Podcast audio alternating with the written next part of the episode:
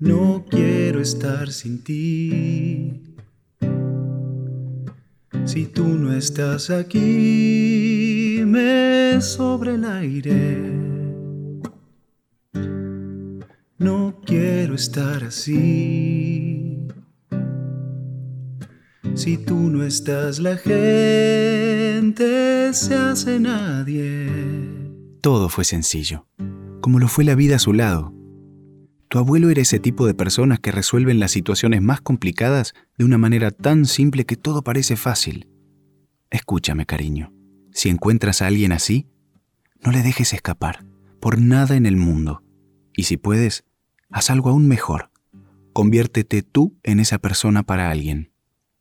Creo que no hay sensación más hermosa que la de sentir que le haces la vida sencilla a alguien que te importa. Entiende también esto que te digo. Solo hay una forma de superar un miedo, y no es corriendo ni quedándose quieto. Hay que mirarlo de frente, ponerle un nombre y hablar con él hasta comprenderlo. Solo se necesita un poco de valentía, porque es complicado tratar de resolver las preguntas que vienen dentro de nosotros, y el miedo es un escudo muy poderoso, pero no se puede vivir toda la vida con interrogantes en la cabeza. Solo así se despejan, con paciencia y valentía.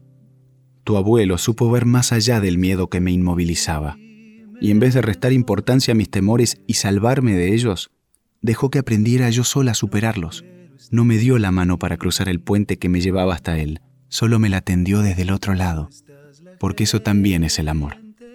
La espera, la paciencia que lleva la tranquilidad de saber que el que viene caminando hacia ti, aunque esté roto, aún hace pie.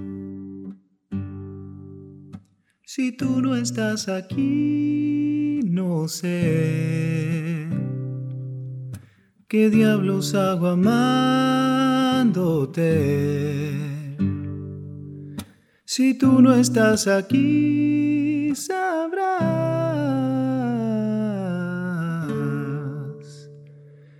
que Dios no va a entender por qué te vas.